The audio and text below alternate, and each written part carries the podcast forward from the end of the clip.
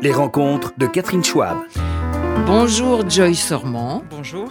Ravi de vous recevoir et euh, en particulier aujourd'hui et je vais expliquer pourquoi. Euh, vous êtes un écrivain à la plume virtuose, très délicate, très sophistiqué, très sensible.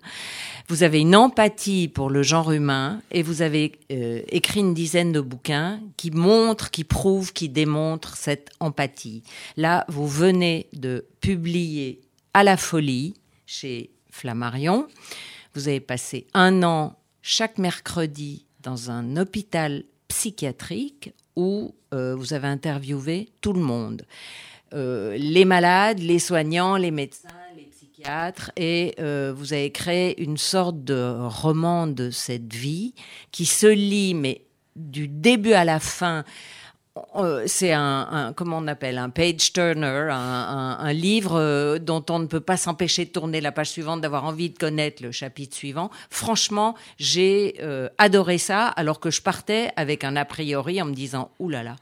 Euh, hôpital psychiatrique, ça va être dur, dur. Et j'avoue que j'ai fait une découverte. Je suis émerveillée. Voilà, c'est dit. Merci. Et il faut vraiment euh, que vous nous racontiez cette, cette plongée dans euh, la maladie mentale, mais également un monde hospitalier euh, héroïque. donc, par quoi on va commencer? Est-ce que vous aviez toujours envie, chaque mercredi, d'y aller? Oui, curieusement, mon, entourage s'inquiétait un petit peu de, ce projet au début et me disait mais pourquoi tu vas t'infliger cette violence, cette dureté? Parce que on a l'image de l'hôpital psychiatrique comme un lieu hostile, comme un lieu triste, comme un lieu où où, euh, où il y a des éclats de violence, euh, euh, voilà, comme un lieu où on pourrait soi-même être contaminé par la tristesse des autres. Et, et donc bizarrement, moi j'y allais plutôt gai, plutôt bah, déjà heureuse de me lancer dans un nouveau projet. Je veux dire, si, mhm. si, si je m'infligeais d'aller pendant un an dans un hôpital psychiatrique, c'est que euh, j'y allais pas du tout avec euh, angoisse ou, appréhension. Et tous les mercredis, j'étais très contente d'y aller. Ah. Je, j'étais jamais.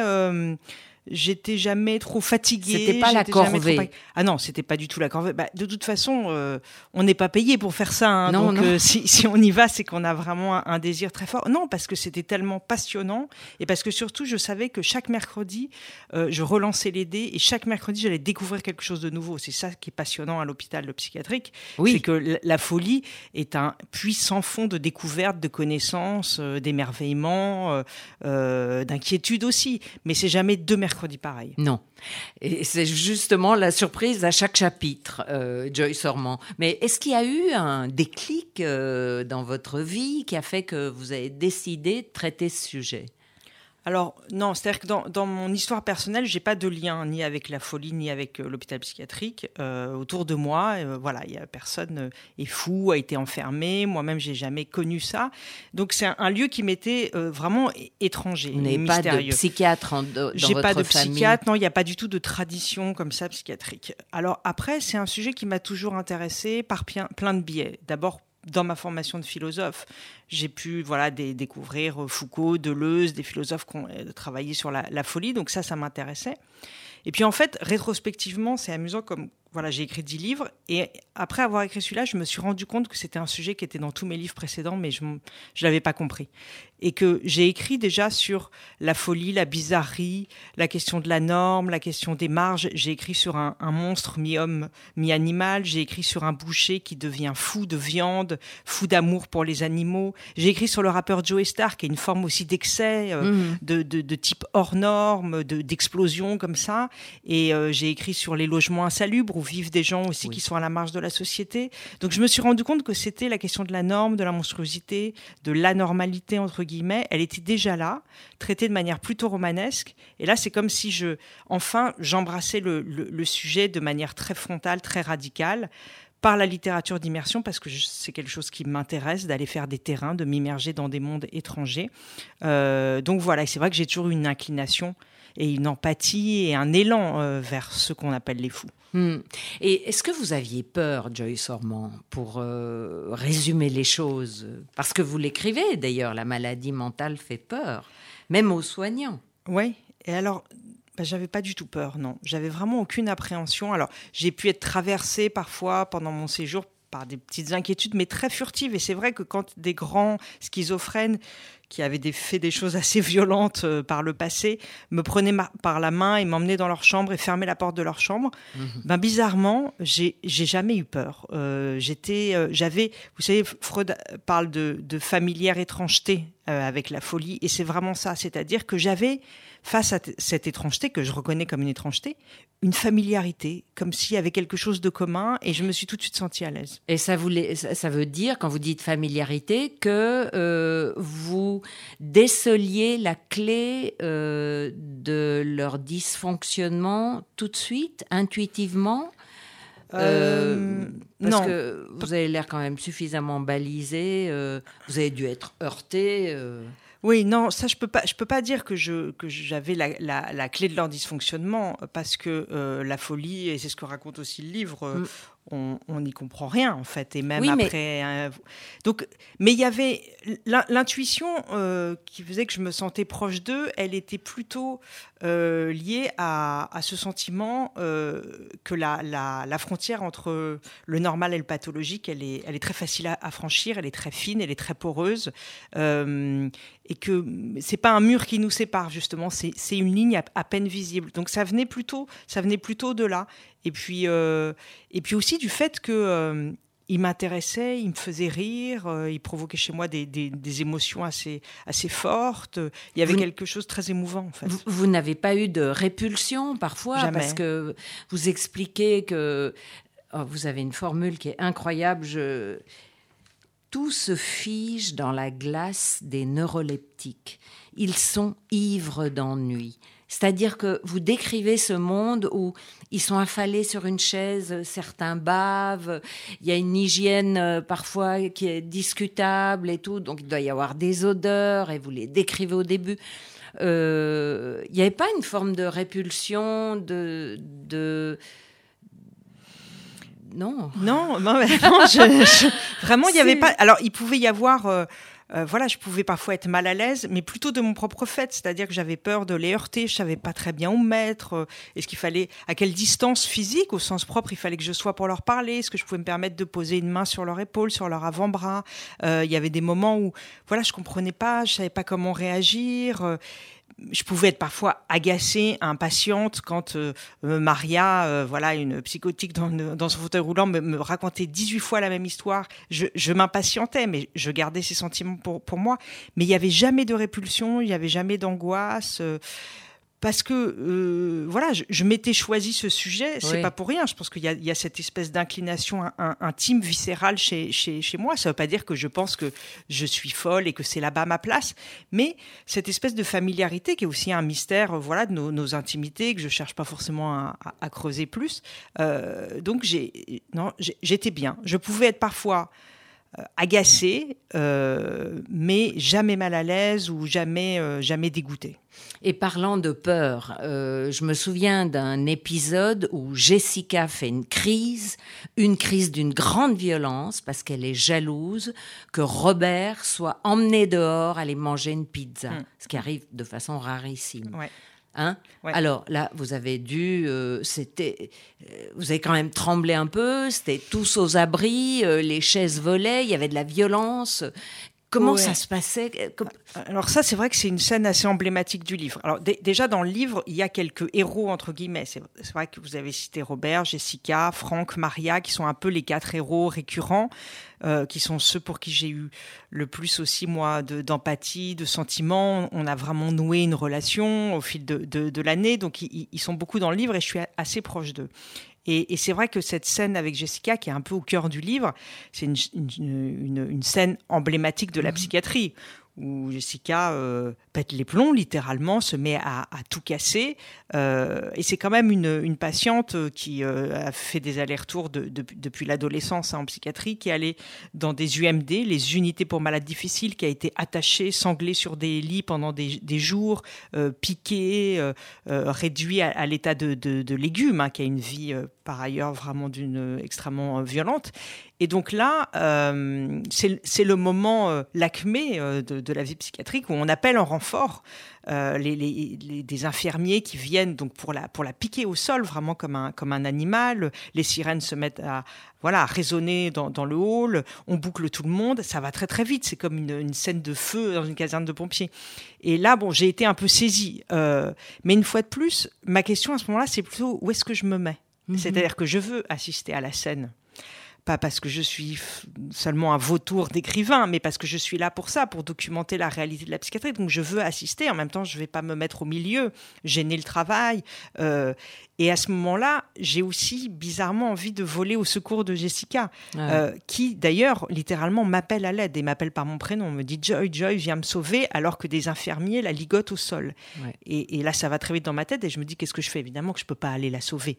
Euh, c'est pas ma place. Vous faites Mais, quoi? J'ai un élan. Vous allez eh vers ben, elle?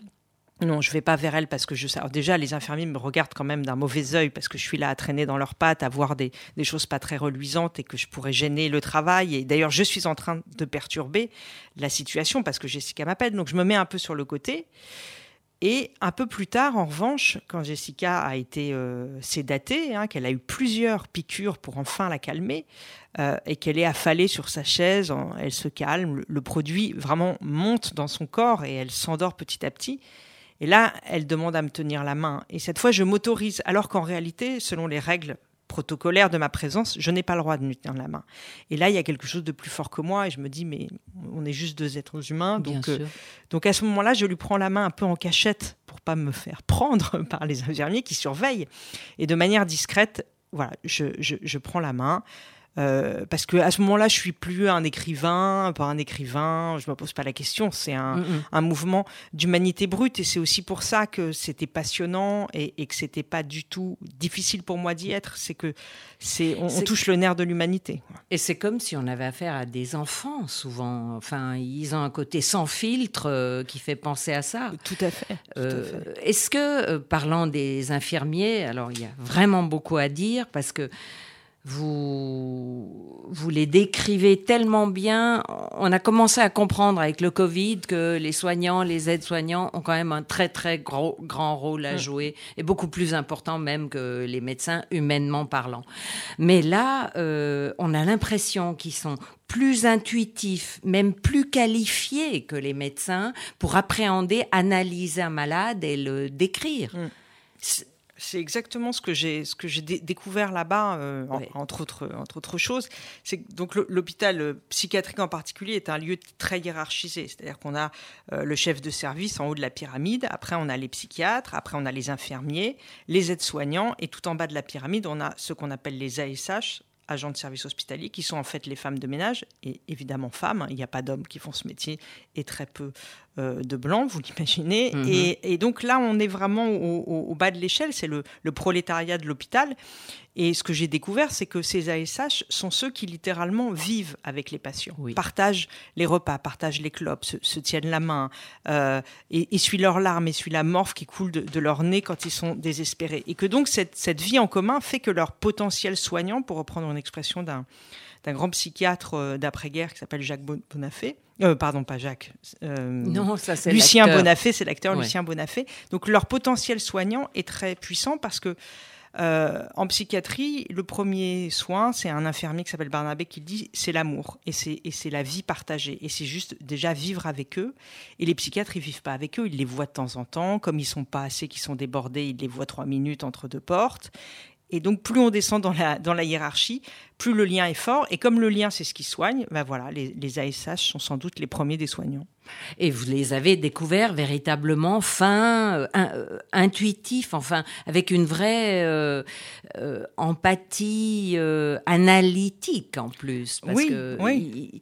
certains disent des, des, des, Enfin, ils les résument de façon juste tout simplement. Oui, oui. Et il les anticipe et il voit comment euh, celui-là va bientôt déraper. Euh, ouais. Il y, a une, euh, ils sont mal payés. Ah ben ça, ils sont très très mal payés, mais c'est-à-dire qu'on les requalifie pas parce que ils sont dans un milieu particulier.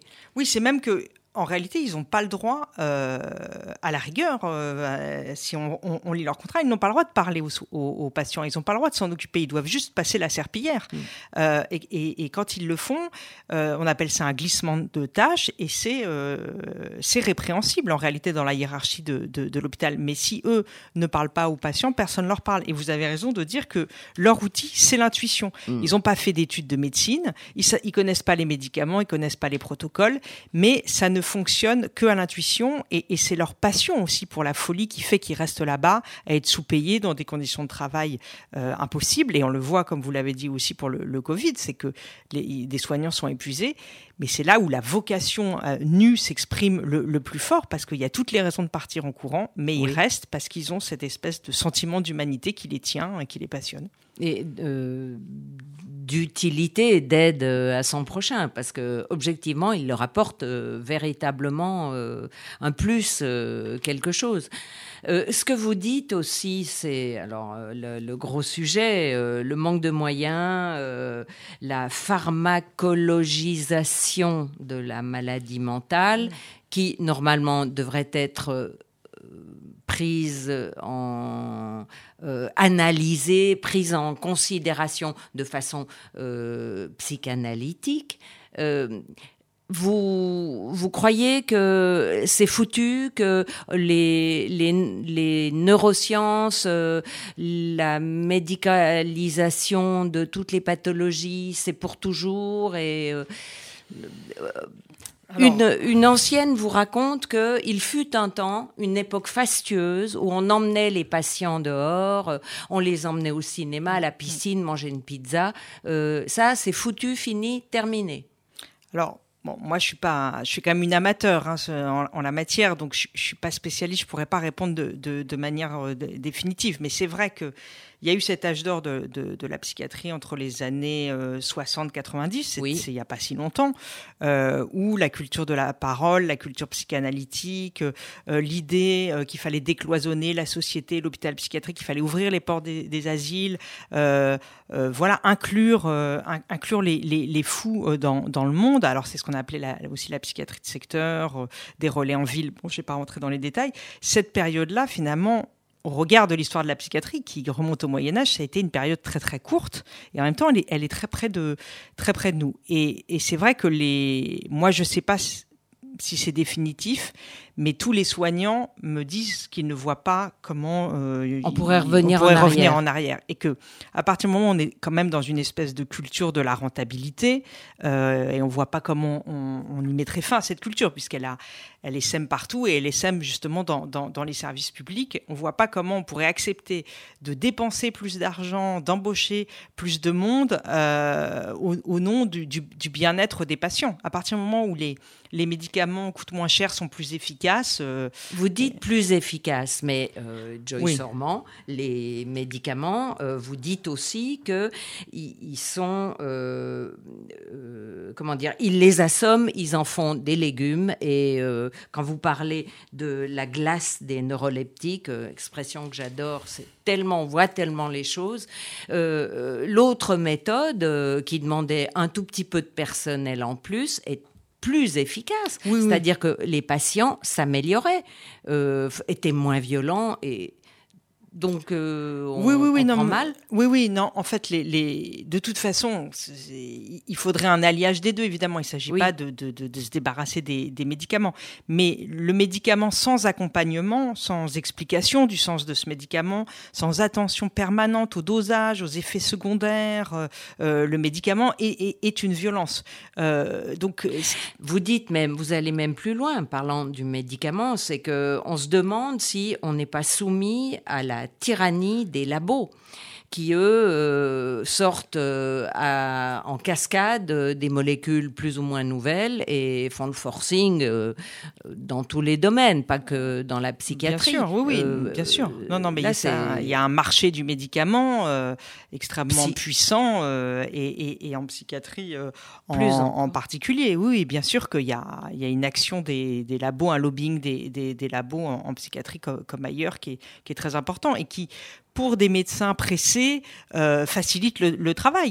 Il, voilà, le, labo arrive avec un pilulier, on, donne les, pilules aux, patients, et ça va beaucoup plus vite que euh, d'aller fumer une clope pendant une heure et demie dans le parc et essayer de comprendre ce qui se passe dans la tête de, de, ce malade mental. Oui. Voilà. C'est, mais c'est appauvrissant comme boulot pour euh, tout le monde, à la fois pour les soignants, les infirmiers, mais aussi pour les psychiatres et les médecins. Donc, euh, où est l'intérêt du métier? Alors après, c'est appauvrissant. Moi, je suis d'accord avec vous, mais tous les psychiatres ne, diraient pas ça. Ça dépend de la conception qu'ils se font de leur métier. C'est-à-dire que je pense qu'il y a des psychiatres qui se voient comme des techniciens, qui se voient comme un médecin radiologue, euh, un médecin spécialiste du cancer peut se, peut se voir, c'est-à-dire avec des protocoles scientifiques, avec euh, euh, voilà des, des, des, machines, des molécules, et on arrive à une guérison franche, claire, définitive. Il y a des psychiatres qui sont dans une tradition plus, plus humaniste, mais en fait, sous l'appellation de psychiatre, vous pouvez avoir des, des techniciens très scientistes, mhm. très intéressés par la molécule, et d'autres qui sont dans une tradition philosophique, humaniste, euh, même de, gauche, parce qu'il y a des psychiatres qui sont très politisés, et ils font pas le même métier en fait. Mais on peut trouver les deux dans un même euh, service hospitalier. Et dans votre livre, euh, Joyce Sormand, vous les interviewez les deux. C'est-à-dire qu'avec certains, vous vous heurtiez à un, technocrate du chiffre, du data et des statistiques, des effets de telles molécules sur tel nombre de patients mmh. d'un côté, et vous leur posiez quoi comme question euh, à cela Vous vous heurtiez à un, mur Oui, je ne pouvais pas, pas vraiment poser de questions. Je pouvais poser des questions justement très techniques. Alors, c'est quel médicament, quel dosage, pour quelle pathologie, etc. Euh, mais je ne pouvais pas aller beaucoup plus loin que euh, que justement ces protocoles très objectivés, euh, je raconte que voilà, ces, psychiatres-là, ils, cochent des cases dans des tableaux Excel. Euh, donc euh, c'est pas ceux avec qui il y avait des discussions sur le sens de la folie, par exemple. Non. Voilà. Mais néanmoins, avec des gens assez jeunes, des médecins assez jeunes, vous avez affaire à Eva, par exemple, et une autre euh, qui est euh, qui sont beaucoup plus clairvoyantes sur la la, la débauche de ce système et qui, euh, qui se plaignent d'être les bureaucrates. Bien sûr. oui, oui, oui, Alors, il y en a qui, qui, subissent, qui subissent cette situation. Il y a des psychiatres qui se reconnaissent totalement dans cette manière de travailler que par protocole et il y en a d'autres qui subissent, qui se rebellent et qui essayent justement de, faire autrement. C'est pour ça que c'est intéressant aussi l'hôpital psychiatrique parce que c'est euh, vous pouvez pas tirer de généralité. C'est-à-dire que euh, j'ai rencontré euh, des dizaines de soignants, il y en a pas deux pareil, il y en a pas deux qui voient leur métier de la même façon, qui voient la folie de la même façon, qui subissent ou pas la mainmise administrative de, la même façon. donc il y a vraiment un rapport à l'individu dans sa pratique qui euh, est intéressant pour un écrivain, parce que je pense que l'écrivain, c'est celui qui ne veut pas généraliser, qui ne veut mhm. pas globaliser. Euh, et mon but, c'était pas de dire les psychiatres sont comme ci ou comme ça, mais d'aller voir dans le détail comment chaque psychiatre envisage sa pratique. Bon, on va continuer tout à l'heure. Euh, là, on fait une pause musicale avec Steve Reich, une musique que vous avez choisie et qui s'adapte assez bien aux propos que nous évoquons avec vous, Joyce Ormand.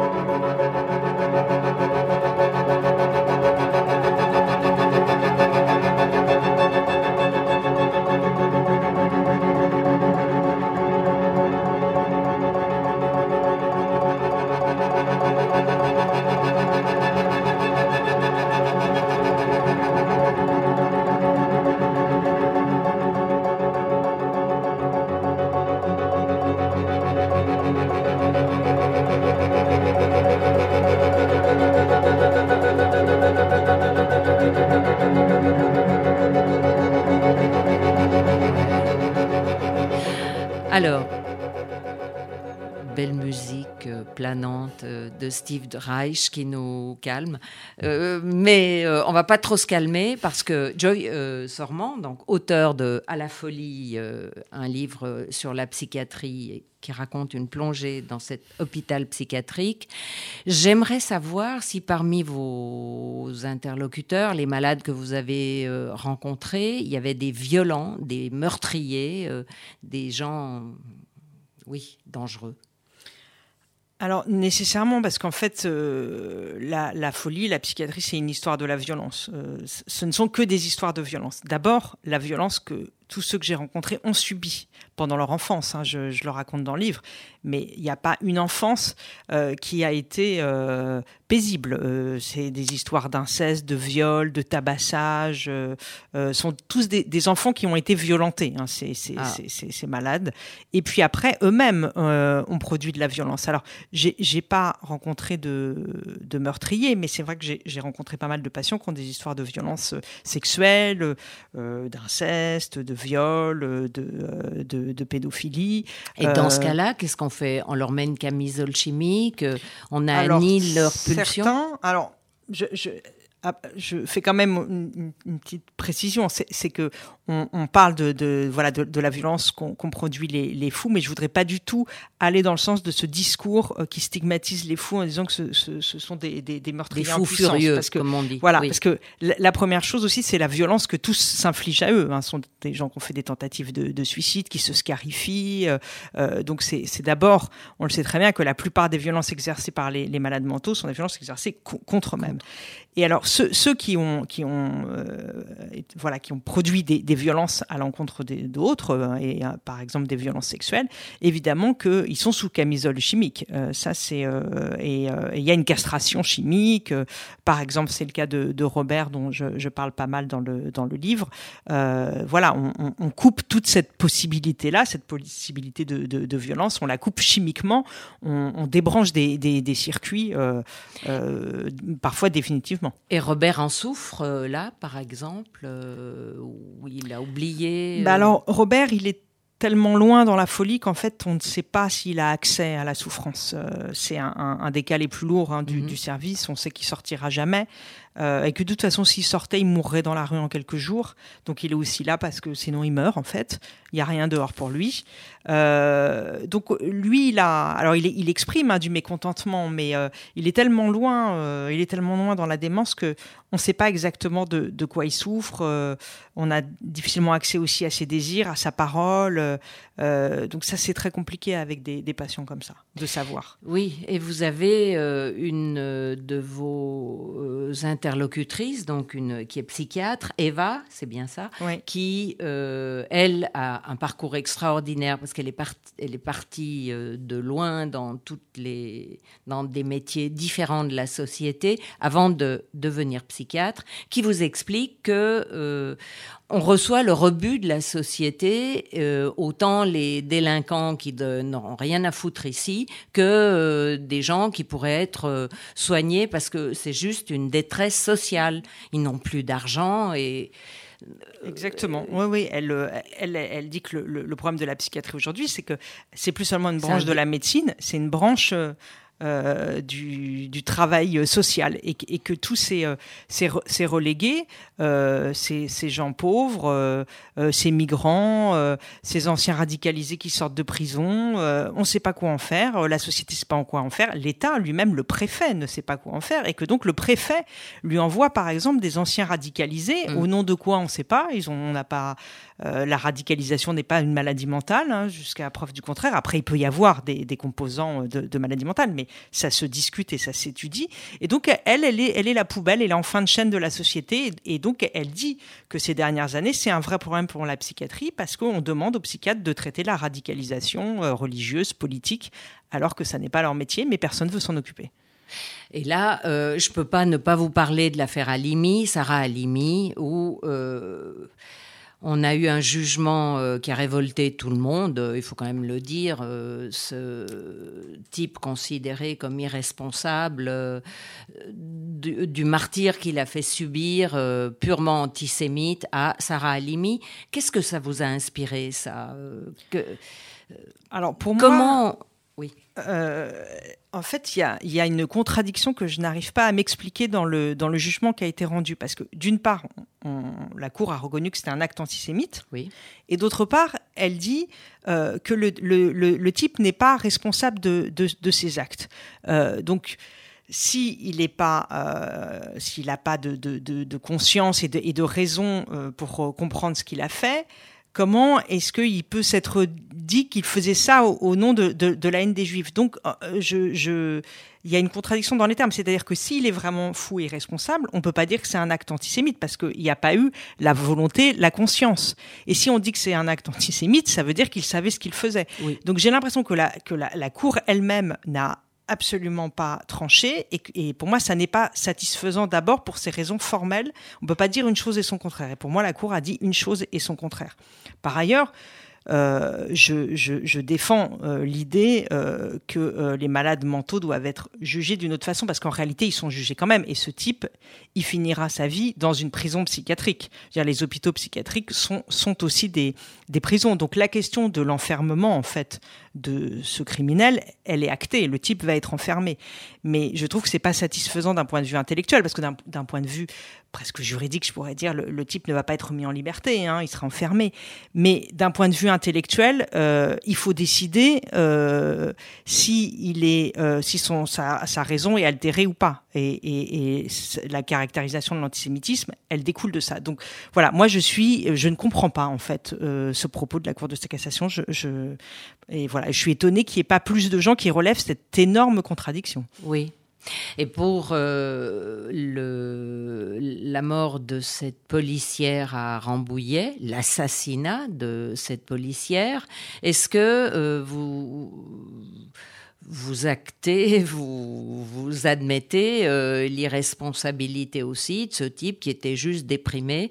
Vous qui avez vu tellement de dépressifs et de dingos euh, pendant un an, euh, vous les voyez ah bah alors la, la... irresponsables ah s'attaquer à une policière. Ah non, pour le coup, la, la, la dépression, c'est pas une altération du jugement et de la et de, voilà et de, sa, et de sa raison. Si le type est déclaré schizophrène, psychotique, je, je, je sais pas s'il sera possible, voilà, d'établir son, son, profil psychiatrique. Mais en tout cas, la, la dépression ne permet pas de dire qu'il y a eu altération du, du, raisonnement. Donc moi, je pense pas du tout que ce soit le fait d'un malade mental. Est-ce que sinon, on, on, psychiatrise tout, il y a, y, a, plus, voilà, et toute violence relève de la démence. Et ça, c'est extrêmement dangereux. Mm. il faut absolument autant il, est important de dire euh, que tous les fous ne sont pas violents, autant il est important de dire que c'est pas parce qu'on est violent qu'on est dément. donc euh, il faut être très très très clair là-dessus et bien faire la distinction. Euh, parlant d'antisémitisme, est-ce que vous avez un, regard aujourd'hui? Est-ce que vous avez l'impression, par exemple, que les pulsions antisémites franchissent les, les, les, murs d'un hôpital psychiatrique, se généralisent, mais dans la vie pratique aujourd'hui? Est-ce que euh, vous avez un regard là-dessus? Vous, bah, êtes inquiète euh, Joyce euh, Je ne suis pas euh, particulièrement inquiète sur cette, cette question. Enfin, je pense que l'antisémitisme est, structurel, malheureusement, dans toute société. Ah. bah, l'antisémitisme, c'est pas nouveau. Je dire, euh, euh, toute société se structure en, en rejetant l'autre, en rejetant une partie des autres. Euh, toute société, euh, malheureusement, est construite aussi sur la haine de l'étranger. Euh, je crois qu'on ne trouvera pas une société qui n'est pas construite sur le fait qu'on trace des frontières entre les nous et, les autres. Donc, je, je, ne m'en réjouis pas. Je, le constate et, et, c'est pour ça que je n'imagine pas que l'antisémitisme, comme le racisme, euh, soit totalement éradiqué. Euh, parce que je, crois que tout groupe euh, qui, qui, se constitue a, besoin d'en détester d'autres. Alors après, euh, on, peut baisser les curseurs de cette haine, on peut lutter surtout contre cette haine, on peut la, punir, on peut la contenir, mais éradiquer le ferment de, la haine dans l'humanité, euh, ça me paraît en fait un vœu pieux. Euh, voilà. Après, c'est l'État doit euh, protéger ceux qui sont euh, victimes d'antisémitisme, de racisme, d'homophobie, que sais-je. mais Imaginez qu'un jour, il y aura plus d'antisémitisme, il y aura plus de racisme. Vous ne voyez pas, une intensification de l'antisémitisme liée à Israël, par exemple, puisque ah, c'est l'argument qu'on entend régulièrement. Ah ben, C'est-à-dire que si Israël se comportait de façon, disons, plus humaine et équitable avec euh, les Arabes israéliens et les Palestiniens, euh, on pourrait imaginer que l'antisémitisme ah, en France... Ah, bien sûr, ah, je suis complètement d'accord avec vous. Je pense que la, la, politisation de l'antisémitisme et le rapport d'antisémitisme avec euh, la, la, politique en, en, Israël est évidemment évidente. Il y a, il y a un lien, ça je suis, je suis, je suis entièrement d'accord. et, là, et justement, les sentiments anthropologiques de base, comme la, la haine, à un moment, ils sont outrés par la politique, ils peuvent être outrés justement par, par, des politiques qu'on peut, qu'on peut condamner. Et il peut y avoir une importation sur un territoire qui n'est pas concerné de, de problèmes politiques qui sont ailleurs. Enfin, tout ça est très euh, emmêlé. Mais en revanche, sur le, le, là, je vous répondais plus sur, euh, sur l'idée que euh, intrinsèquement. intrinsèquement, il y a toujours un mouvement d'exclusion de, de, de, la différence et ça, euh, on va pas l'éradiquer. Euh, après, euh, il faut voir ce qu'on en fait. Hmm. Pour revenir à l'hôpital psychiatrique, justement, ce côté cette forme euh, d'animosité, d'hostilité, euh, de racisme euh, qu'on a quand on est normal. Est-ce que vous l'avez moins constaté dans un milieu où les critères de jugement de l'autre sont différents moi, j'ai souvent l'impression, quand vous décrivez ces fous, que euh, ils ont un fonctionnement enfantin aussi.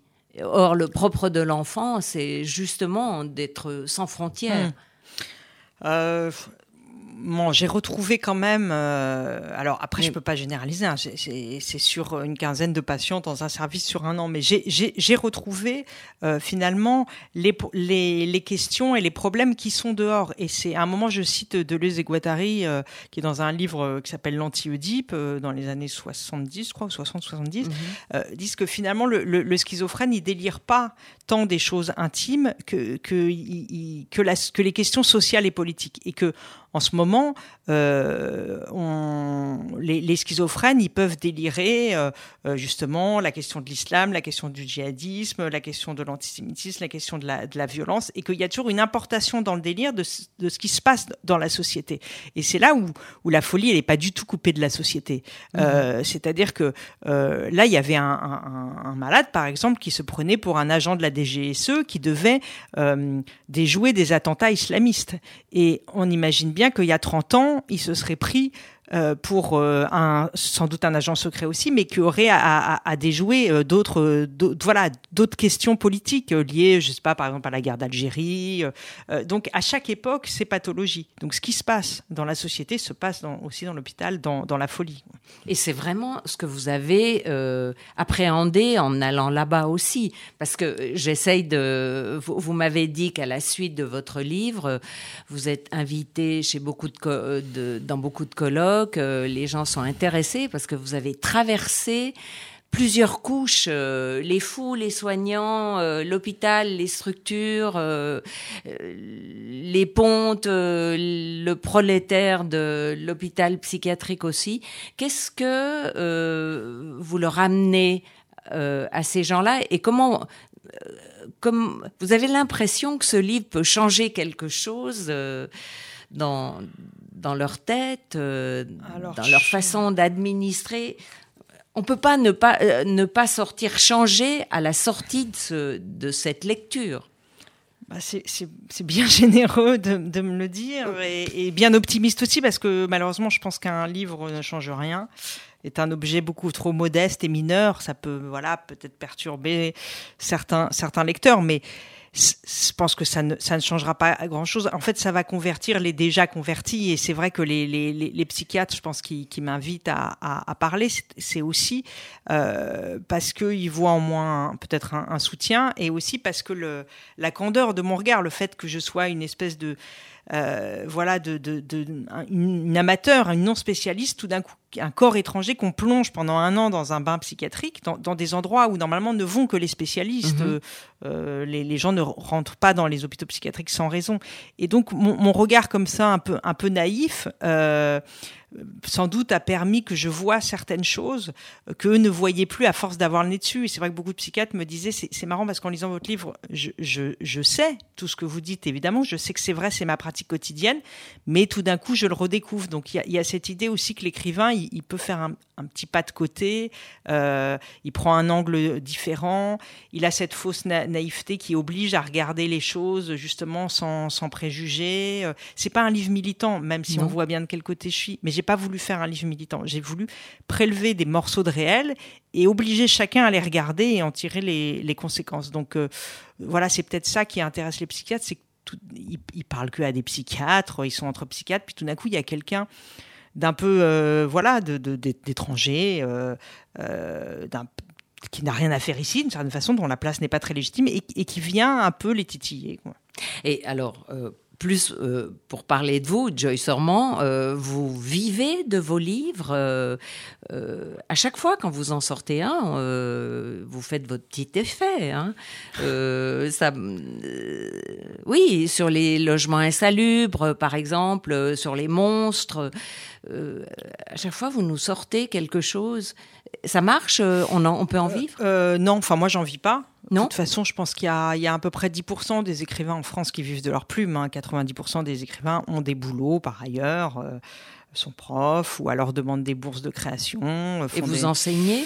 Euh, Non, j'enseigne plus. J'ai enseigné il y, a, il y, a, longtemps, mais je fais des, des voilà des travaux de, de, secrétariat de rédaction, des travaux de réécriture, des, des choses qui me, qui me permettent de, de vivre. Donc je non, je, je vis pas de ma plume, mais ça ne ça me dérange pas outre mesure. Euh, je j'attendais pas d'en vivre, et c'est vrai que euh, voilà, même s'ils s'ils ont une petite re reconnaissance. Euh, j'écris des choses aussi euh, un peu un peu singulières, un peu bizarres comme, oui. comme vous l'avez relevé. Donc c'est compliqué de. Mais justement, euh, je sais pas. Est-ce que vous avez parce que vous avez un style de romancière tellement sensible qui vous rend universel. Est-ce que vous avez envie de faire des scénarios, par exemple? On pourrait très bien imaginer. Il y a tellement de personnages euh, forts dans ce bouquin. On imagine très bien même une série. Oui, mais alors ça, c'est c'est pas de mon fait. Hein. Il faut rendre grâce euh, à tous ceux qui sont dans le livre, aux patients et aux soignants. Ce sont eux les personnages euh, merveilleux. C'était des personnes que j'ai transformées en personnages, mais j'aurais jamais pu les inventer. Malheureusement, je ne me vois pas écrire des scénarios. Pourtant, c'est beaucoup plus lucratif que les romans. Oui. Mais il faut un art de la narration, du dialogue, de la construction que j'ai pas. Moi, je crois que ce que j'aime, c'est c'est être là aux aguets, observer. Euh, voilà, restituer des morceaux de réel, mais je suis pas une très bonne euh, narratrice, je trouve. Non, hein. Peut-être faudrait-il essayer, vous êtes sévère. Euh, vous, êtes, vous avez cette formation de philosophe, mais euh, pourquoi finalement vous n'avez pas continué dans ce oh, domaine sont les de aléas, la philo sont les aléas de la vie. En fait, j'ai enseigné en banlieue parisienne et puis après j'ai été mutée dans un lycée technique à Montbéliard. Et à l'époque, enfin comme toujours maintenant, j'étais parisienne, j'avais 22 ans, j'avais pas eu envie d'aller vivre à Montbéliard. Donc j'ai mis ça de côté en me disant on verra plus tard. Et puis à force de mettre ça de côté euh, et d'avoir toujours ce poste à Montbéliard que je ne voulais pas aller prendre, bah, la vie m'a emmené ailleurs. Donc c'est vraiment les, les, aléas de la vie euh, quand vous préparez à être prof. Euh, à 22 ans, c'est un peu tôt. Mm. Euh, et donc, euh, voilà, c'est vrai. Je suis partie ailleurs. Et alors, vous écrivez à la maison, chez vous. Euh, le confinement pour vous, euh, c'est tous les jours, toute l'année, tout le temps. Ou euh, qu'est-ce que ça a changé pour vous bah, moi, j'ai eu la chance de terminer précisément ce livre pendant le premier confinement, donc j'ai plutôt bien vécu le premier confinement puisque j'ai terminé d'écrire, d'écrire à la folie. Donc j'ai, j'ai eu cette grande plage d'écriture. sinon, je, je, je travaille chez moi, mais, mais finalement, la, la vie d'écrivain n'est pas si monastique. Alors déjà, j'ai un un emploi salarié par ailleurs, donc euh, je suis amenée à, à aller aussi dans des, dans des bureaux euh, pour gagner ma vie. Et puis, euh, la vie d'écrivain, c'est aussi, alors pas en ce moment, mais c'est aussi euh, les festivals, les librairies, les ateliers d'écriture, les lycées, les médiathèques. voilà, donc vous êtes amené à, avec votre baluchon un peu à partir sur les routes pour faire découvrir votre travail, pour le défendre. Et, aussi, il y a, y a, des espèces de, produits dérivés, on pourrait dire, de, l'écriture. Et l'écrivain est devenu aussi une figure culturelle, sociale, à qui on, demande euh, voilà d'aller euh, d'aller dans des bibliothèques, d'aller dans des écoles, euh, d'aller un peu sur le terrain mhm. pour voilà pour faire vivre la littérature. Eh bien, je vous félicite. vous pourriez ajouter journaliste parce que vraiment, ce que vous rapportez, c'est du reportage, mais le reportage le plus vivant que j'ai jamais lu, Joyce Sormand, vraiment. Je répète le nom de votre livre qui est paru chez Flammarion et que je recommande il s'intitule À la folie. Il a 280 pages qu'on lit en un clin d'œil et il a des personnages extraordinaires. Vraiment, bravo à vous. Merci beaucoup. Ben, merci à vous.